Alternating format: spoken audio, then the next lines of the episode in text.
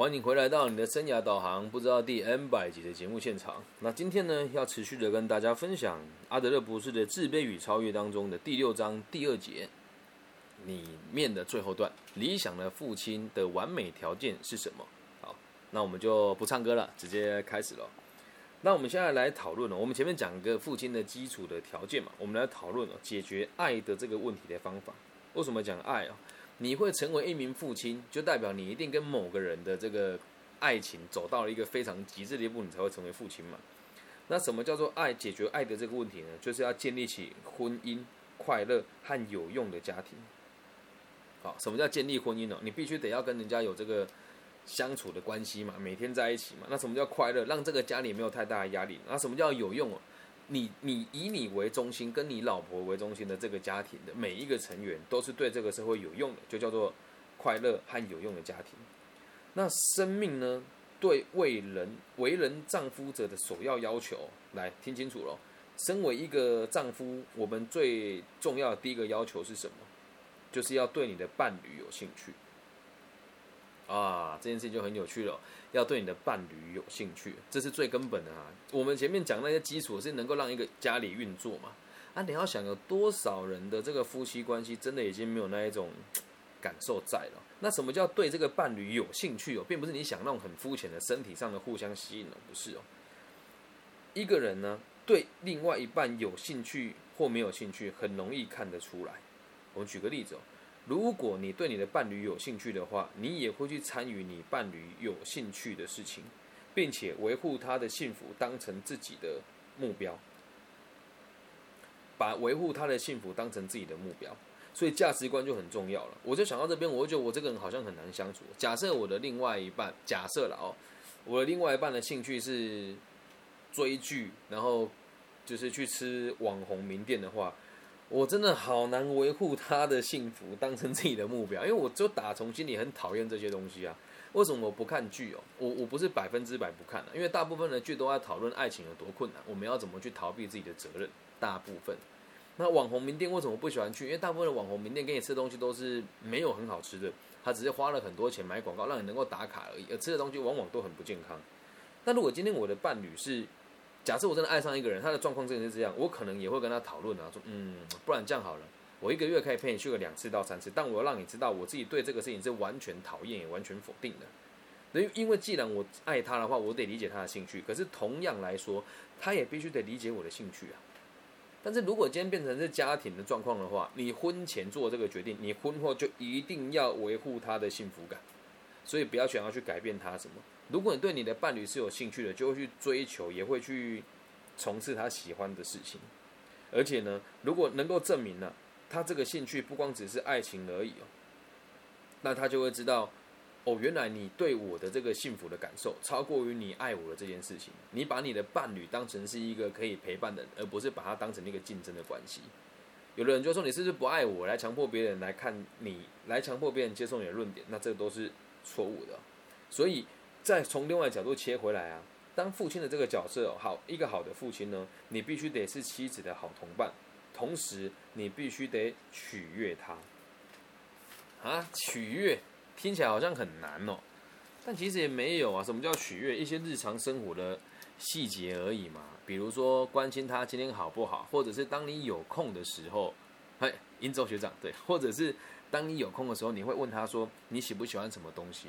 又或者是你会默默记下他喜欢喝的饮料是什么，或者是你可以理解到你的兴趣对他而言哪一些是他相对不排斥的，然后跟他讲一些让他舒服的话，这个都叫做取悦他。我个人认为我是一个还蛮懂取悦人的人啊，所以在这一段我觉得我婚姻里面做的还不错。好，那一对伴侣哦，只能哦把共同的幸福看得比个人的幸福还要更重要。他们之间才能够产生真正的合作关系，所以有的人说我要为一个人牺牲一切，不可能发生，除非你要你自己或是你的伴侣痛苦一辈子。我记得我自己在大学的时候有个女朋友在广州，然后她那时候录取了两间学校，对，一间是纽约的，就是 Lady Gaga 的那个学校啦，然后一间是我们台湾的台大的音乐系。然后他就问我说：“那我到台湾去，然后我跟我的爸爸所以说，我们好好交往，以结婚为前提，好不好？”也不是我不爱他啦，但是我就跟他说了，我说：“我认为你来台湾，跟你去纽约，你本来就想去纽约了。那如果你为了我来台湾的话，我觉得对你来讲是很不公平的。同时，我也没有任何的资格去要求你做任何的事。但我不希望是这个样子。你该去追求你最想追求的东西，追求完了以后。”我们才有能力来理解我们彼此要的是什么，懂吗？那如果今天他真的为你牺牲一切，你又不能为他负责，那怎么办呢？那这个牺牲这么大，你搞不好连要表述出自己的这个要求的机会就都没有了。所以要记住一件事哦，要把两个人的幸福看得比你个人的幸福还要更重要。而这里呢，每一个伴侣啊，对对方的兴趣呢，也都必须大于对自己的。也就是说，你的另外一半喜欢什么，你也要跟着喜欢什么，不能说，哎，我喜欢这个，你就得强迫他喜欢。这也是我在练习的事情啊。我觉得这件事情很难假设我有女朋友的话，她要接受我的想法，我的老婆要接受我想法也很难吧？在我的世界，假设是很多人都只是流于表象，对，就像我常常会批评某一些很有名的人，对，说啊，你都已经这个节节骨眼了，还在网络上买你的行销，我觉得我很不喜欢。那有的人就会说我个人非常武断，对，然后我最近就要做一件很无聊的事情啊，因为我自己的这个 p o c k e t 流量我觉得不算太低嘛，但是从来都没有厂商找我合作过，没有。但如果在台湾区域，我们做这个生涯规划这个部分，你现在打生涯规划，我已经排在前三名了，但是还是没人找我合作，那我就很我就可以我就很想跟大家讲说，那些人都是买广告跟买流量的，你说他开了那么久，集数也没几集，人家企业赞助，他为什么不赞助我？有可能有某一些行销公司在做嘛？可当我把这个说法告诉给我的伴侣听的时候，假设他认为说我是自以为是的人，那我跟他解释也没有用啊。要站他的角度去思考，他为什么会有这种感受，这样能够理解吧？然后再下一段一个丈夫呢，也不应该在孩子面前过于公开他对亲他对他妻子的爱。哦，这有趣了哈！你说啊，在儿女面前抱抱啊、亲亲啊，记得哦，夫妻之间的爱呢，的确无法对孩子跟。诶，诶，是无法对孩子的爱相比的哦。这两种爱当然不相同，可是呢，它也是无法互相抵抗的。怎么说？如果一个父亲对于他的儿女啊，过于公开表示对于这个妈妈的爱，有时候小朋友呢会感觉到地位受到威胁，会变得容易嫉妒，然后会希望在父母之间从中作梗。比如说在妈咪面前说芭比都怎么样，对，这是有可能发生的哦。所以，当个进阶的父亲，你要知道，在孩子面前跟父跟母亲亲密的动作，你得相当的小心，不要说成啊，我们很开放啊，怎么样的，这样是不行的，要柔和、尊重，理解吧？好，然后再还有一点哦，父亲这个角色，不管你是父亲还是母亲哦，对于性伴侣的态度不应该太轻率。对，什么叫轻率？就跟你儿子说，像有一些在台湾区的爸爸真的很糟糕，他们用闽南话讲，就是说，哎，查甫囡仔现在给阿过也把他禁啊。普通话叫做男朋友，男生的话女朋友多交几个没关系，不能有这种想法啊。当父亲给儿子或是母亲给女儿解释信的时候，应该要小心，不要主动提供资讯，只需要解释孩子随着成长阶段想要知道的事情即可。台湾很多父母都会装作自己好像很 open 一样，还很骄傲说：“哎，我儿子十六岁就怎么样了，然后什么十八岁我就要当阿公。”这是不对的行为。然后说我们鼓励孩子很早就谈恋爱，鼓励孩子怎么样怎么样怎么样，在性的这部分绝对不能鼓励的。为什么会这么做呢？我们在现代社会里面哦，我们提供小孩过多关于性的资讯，而这些资讯呢，远超过于他们了解的范围。你现在如果说我们就要教小学生六年级喜欢使用保险套，那会发生什么事情？对吧？他本来觉得诶，他还不懂，你现在教他，他就会马上使用了嘛。而其实这个潮流。这个潮流并不会比以往孩子对于这个，诶父母对于这个性绝口不提的传统来的更好。最好我们要做的事情是理解出孩子希望知道哪些部分，回答孩子好奇的问题就好，不要强迫灌输这个自以为是的尝试。必须保有孩子对我们的信任，让他们感觉我们是在跟他合作，而不是对他有某一些期许。这样能够理解吧？每一个人的对性跟爱的观念都是来自于你的爸爸妈妈，大部分的时候，所以你要让他觉得是你有兴趣协助他找出解决问题的方法，如果这么做呢，孩子就不会错的很离谱。我先讲一下我小时候错的多离谱好了，我觉得这也没什么好不说的，错误的示范哦。我跟一个学妹发生关系了，然后这个学妹呢就跟我说，她这个月的这个月事没有来。那你在我们那个年纪，就网络也不发达嘛，我就上网打那个奇摩搜寻，说女朋友月经没来。结果第一则留言竟然是叫我拿可乐冲洗她的下体。我当时还真买了两罐可乐，没有人跟我讨论这件事情啊，我怎么敢跟别人说？你说学校老师没有教吗？就算老师有教了，你要大家去看医生，你敢？你要大家去跟教官讲，教官好像把他肚肚子弄大，你敢？你要去跟他的爸爸妈妈说，阿姨不好意思，我好像让你女儿葬送未来，你敢吗？不会嘛。所以就是假设我的父母对我的教育是，在我有这个对于性的需求的时候，会跟我讲说我们该做哪些事情，会有哪一些责任风险，或许就不会错那么的离谱啊。但还好后来只是虚惊一场啊，不然我现在可能也没办法坐在这边跟大家侃侃而谈。这样理解吧。好，我们继续往下看到金钱的部分哦。那在一个家庭里面呢，金钱的问题呢，不应该被过度强调。好，那为什么他讲不应该被过度强调呢？重点是你要一个家一个家庭里面，你必须得非常理解自己的开销。那夫妻呢，不应该因为金钱来产生口角。很多人都会做到那么简单啊。来书里面这么说的，他说没有工作赚钱的这个妻子，或者没有工作赚钱的这一方哦，在家庭里面对于金钱的敏感程度，远远超过于去外面工作的那个人的认知范围。如果你是丈夫，我们现在只是假设这个家庭是爸爸赚钱哦，丈夫准备质疑他的内人乱花钱的时候，他们就会感觉非常的伤害。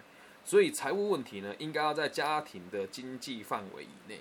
就是在重复我们刚刚讲那一件事情，开销真的很重要。闽南话讲，不会卡成马甲也下油啦。普通话的意思就是没有那个屁股就不要吃那个泻药。你该当花什么钱你就花什么钱，这样子就足够了。以合作的方式来解决，所以记住这件事情哦，你是爸爸，这件事情就在你的责任，这件事情就在你身上。妻子和小孩没有理由要求父亲承担超过能力以外的花费。妻子和小孩没有理由要求父亲承担超过能力以外的花费。那妻子跟小孩平常的惯性从哪里来？从你跟他相处的地方来。所以，我们从一开始这件事情很重要，你就必须得跟你的家庭成员讨论。花费在哪些地方要有共识啊？以我自己在经营我的家庭，我跟我女儿的共识就是健康第一，学习第二，玩乐第三。健康第一，学习第二，玩乐第三。那我们有这个共识嘛？所以他当要买什么玩具很贵的时候，我就说这个太贵了，没有必要买。对，他会能够理解，从小就要这个习惯。我有一次跟他去大卖场的时候，看到个小孩在地上一直哭闹，一直哭闹，一直哭闹。然后他就这样看着那个小孩跟我说：“有那么夸张吗？” 我说：“你有这个认知很好啊，对吧？你要跟他有共识嘛，从小就得开始锻炼。那这个责任是谁的？是父母的。但如果你是爸爸，你负责赚钱的话，或许你就能够更有能力来跟他们讨论这件事情。那如此一来哦，在经济上呢，就没有人会感觉自己是依赖的，或者是受到威胁的。这样能够明白吗？可是有一句话讲的很好，叫“贫贱夫妻百事哀”了。我当时刚开好事发生这个咖啡厅的时候，状况不是很好，而且才刚把自己的，因为有一些投资被人家吃掉嘛，这故事很长，也就会在提了。当时我的收入一个月可能就只有四万块，对，然后四万块维持一个家庭，我觉得也不是不行啊，但是我就会很长不敢吃饭了，这是我当时真实的恐惧哦。我会买饭给我的前妻跟小孩吃，然后我自己没有吃饭，然后我前妻就会说：“你为什么自己不吃？”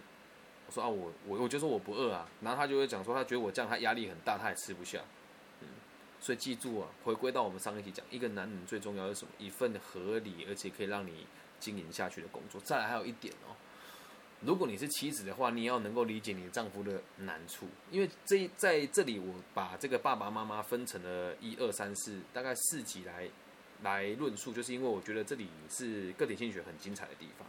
我们继续往下看哦。那一个父亲呢？你也不应该认为光用钱就能够保障小孩子的未来，这也是错的很离谱的事情。那书里面举一个例子哦，有一个富翁啊，他跟他的律师说：“我希望我要庇应我的家家庭的子孙十代。”然后律师跟他讲：“哦，诶，这位富翁先生，我请你明白一件事情哦。”如果到第十代的你，如果明白第十代的每一个成员呢，都有超过五百个和你一样的祖先的这个理解的话，你觉得他还算是你的后代吗？我还很认真去算这个东西哦。来，各位同学，现在把纸笔拿起来。到第十代意思是什么？就是二的十次方。二的十次方是多少呢？没看错的话是一零二四。那一零二四把它除以二呢，大概就是五百个家庭啊。嗯，啊，至于怎么做出来，你可以自己画个树状图，这样能够理解吧？我们说我们要庇荫子孙，你要想到了十第十代之后，你会有两五百个家庭跟你一起来左右这个子孙的未来。算一下，来从我开始算好，我跟我的另一半的家，我的爸爸妈妈的家。他的爸爸妈妈的家，那我的爸爸妈妈的爸爸妈妈的家，对吧？我的爸爸妈妈的爸爸妈妈的爸爸妈妈的家，这样算起来，时代大概就五百个家庭了。所以你要知道一件事情哦，我们看到这样子的这个论证之后，就可以知道，我们为子孙贡献，等于是在为社会贡献。我们把家庭经营好了，我们还是始终逃离不了这一层我们和其他人类的伙伴关系。因为我们确实会跟其他的家庭结合，才办法生出下一个生命嘛。你不觉得生命很奥妙吗？如果近亲当中生小孩了，那通常很容易缺胳膊断腿嘛。这样能够理解吧？所以我们始终哦，家庭的合作也都是为了跟这个社会的合作。如果你是父亲的角色，你就会知道，假设你要让你孩子知道如何跟社会合作，最好的表现方法就是让你的工作是有价值的。继续往下看哦。权威啊，在家庭里面呢，根本就没有存在的必要。但是一个家庭呢，必须得要有真正的合作观念。父母必须在对小孩子的教育跟养育之上呢，通力的合作。最重要的是，父母双方都不能偏爱某一个小孩。其实在这我看了很有感触，原因是因为我的姐姐很优秀，从小到大都很优秀。对她长得漂亮，那长相曾宝仪，大家都知道。对。然后也知道他在哪里经营一些公司嘛，就漂漂亮亮的，也也大人家也落落大方，然后工作也都很顺利。我就读护专了之后，就顺利的考上他第一志愿，他以这个北护的成绩去念长庚他喜欢的装品，然后从小到大样样都第一名啊！我是样样狗屎的那一个。他珠心算厉害到什么地步？你知道？你就是八位数加减乘除，马上问他都可以答出来。那我就觉得我的爸爸妈妈还有我们家的亲戚朋友都会比较喜欢我姐姐，大部分呢，但有几个就是比较根深蒂固的，觉得男生比女生好，他就会喜欢，无条件的喜欢那个什么都比姐姐还要废的弟弟。对，所以我我能够理解到家诶父母偏爱一个小孩对一个人的影响是什么。那你要知道，我们当人家父母宠爱某一个小孩的危险哦，是不容小觑的。每个不愉快和挫败的童年呢，基本上都是来自于小孩自己觉得自己不受父母宠爱而引起的。有时候我们根本看不出小孩有这种感觉，不过这种现象呢不应该在家里面发生。但我自己就有经历过，我后来想想好像也没，因为我姐姐承受压力比我大很多。我小时候会觉得我爸妈比较疼我姐姐，因为也确实是她在读五专的时候，她的生活费就比我多很多。读大学让我生活费少也少她两千块啊。但是我现在的解释不会这么想，因为确实她是女孩子嘛，开销比较大一些吧。可是小时候我真的觉得是这个样子哦。但有些父母如果重男轻女的话，女儿呢几乎就无可避免的产生自卑情节，从小到大都觉得女生比较好。像我们这个节目的现场就有一位小朋友，就常常被灌输这种观念：男生就应该可以继承遗产，而女生就应该要三从四德，嫁入豪门。然后现在还很认真的帮这个女孩子找相亲的对象，而他这个弟弟呢，就工作也不稳定，然后三番两次的跟家里借女去给诈骗集团骗，但他的爸爸妈妈还是比较钟爱他弟，还是要把房子留给他弟弟啊。那其实小朋友是非常敏感的，即便是非常好的小朋友啊，他当他开始怀疑自己比较不受父母疼爱的时候，整个生命的方向就有可能出现严重的偏差。那你说啊，这个事情为什么不放在这个爸爸哎，不放在妈妈那一张讲哦？我必须得说一件事情，就是通常在不管东西方啊，传统来说，权威都是在爸爸手上。通常，所以这边他讲阿德勒博士讲述的是希望这个家庭是平衡的。那看完爸爸妈妈之后，最后我们为爱情做一个小小的总结，要让大家理解，我们得通力合作，并不是说只有父亲有这个责任哦。但如果你今天是一个良好的父亲，是良好的母亲的话，你就应该要知道，如果你另外一半不了解这些道理，你本来就有义务去教育他。这个想法够博爱了吧？但我可以老实的告诉你，这种论点在网络上跟在这个直播平台认同的人不多，在台湾，其他地方怎么样我不知道。你就看我今天 Clubhouse 听的人数，就是真的一直都没有突破三十个人，因为这个议题太硬了。谁会想要好好当个父亲？这多沉重的议题啊！大家要的是什么？如果当个风流的父亲，嗯，大家要听的是什么？要谩骂你的老婆多糟糕，谩骂你老公多糟糕。对，大家要听这种我好难过，这个是会多给我一点同情？找借口无病呻，你是这个世界的主流。但你要记住一件事，要成为一个好的爸爸妈妈，没有那么简单。好，继续往下看。有的时候，某个小孩子比较懂事，或者是某个小孩比较可爱的话，就很难避免掉小这个爸爸妈妈钟爱于这个小孩。那父母呢？我们应该要足够的经验和技巧来避免出显现出偏爱。所以你现在如果真的家庭有两个小孩，真的有这样子的状况的话，你要去思考我们该怎么解决这个问题哦。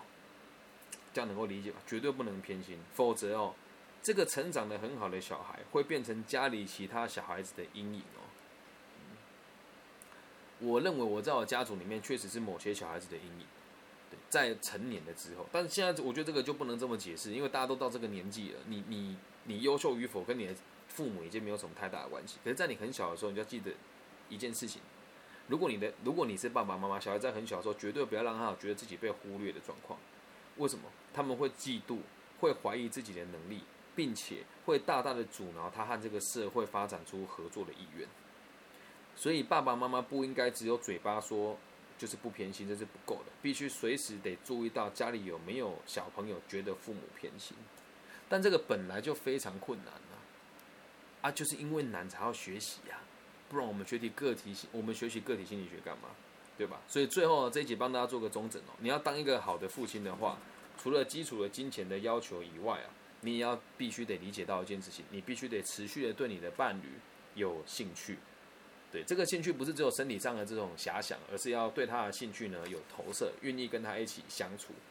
然后呢，必须得让你的家庭建立起快乐跟有用的这个意识。那什么叫快乐呢？快乐不解释。那什么叫有用？对于社会是有贡献的。因为我们经营家庭的目的也只有一个，一个爸爸的角色。你要知道，我们也只是试着跟别人的家庭合作，进而产生这个社会繁衍后代的目的而已。所以你要让你自己能够跟社会相处，也要让你的儿女能够跟社会相处。然后最后最后提醒大家，权威这件事情在家庭是绝对没有必要的。所以你会看坊间有一些书真的是值得被谴责啦，什么御夫术啦，什么什么教你掌控什么如何掌控家庭的一些权威的说法，家庭是绝对不需要权威的，能够理解吧？所以就是很多事情是爸爸妈妈要一起努力的，重点是要给这个家庭能够合作的这种概念。同时，也不能让任何一个人、任何一个家庭的成员感觉到自己被偏心了。所以，父母呢，两个都非常重要。但是，有责任感的人，无论男生或女生，无论父亲角色或母亲角色，都可以胜任我们书里面所定义的父职跟母职。这样能够理解吧？所以，到最后一个做一个中整哦。假设你是一个好的爸爸，你就要告诉自己：就算我的妻子不认同这些观念，就算我的妻子目前还没有办法达到我跟她一起。这个相处跟定下的目标，我也愿意继续努力，直到她想放弃为止。这样能够理解吧？就像我结束婚姻一样啊。我前妻坚持离婚一年、两年，对，然后我就跟她讲说，再给我一年的时间，我尽力的来维持她。但后来还是维持不了了，你还是得放开她。毕竟现在这个社会跟这个家庭的一的问题哦，不是只有你自己一个人的状况，是整个社会的状况。嗯。这样能够理解吧？也不要太勉强自己啦，因为毕竟我自己也是过来人。有时候如果真的你把所有事情都往你肩上扛的时候，又没有人可以理解你，这时候就会很难发展下去啊。就我这个也是真实的故事哦，在我这个要离婚之前，我也带了我们所有的员工跟我的前妻一起去马来西亚，哎，去哪里我忘记了，长滩岛吧。然后我的爸爸妈妈就已经知道我要离婚了。我是去完员工旅游回来之后隔天离婚的，哎，隔没多久，一个礼拜吧，嗯。然后最讽刺的是，去的时候我的员工还求婚呢。然后我妈就说：“我爸妈就说你有没有搞错？就是我们平常帮你带小孩，你不带我不带我们出门去玩，对，爸爸妈妈帮你带小孩。因为那时候我前期去台北了嘛。我说他们这个讲话也有威胁的成分在，所以我认为大家都还可以做得更好。但是我做来最后还是结束我的婚姻。我必须得很诚实的跟大家讲，因为我在讲这本书，现在讲的是家庭的状况。那如果我没有办法自白，或者有没有没有办法论述我真正的立场，就不代表我真的读懂了这些东西。所以也希望大家可以好好想想这些道理吧。我也还在试着努力，跟大家一样，我并没有比大家优秀多少，甚至是我的家庭状况到目前为止，我认为也还是失败了。但我会继续努力，理解吗？目的很重要。好，那以上就是我们在这个阿德勒的自卑与超越当中爸爸角色的最后一集。那我现在就先把录音笔关掉，然后看现场有没有朋友要互动的。好。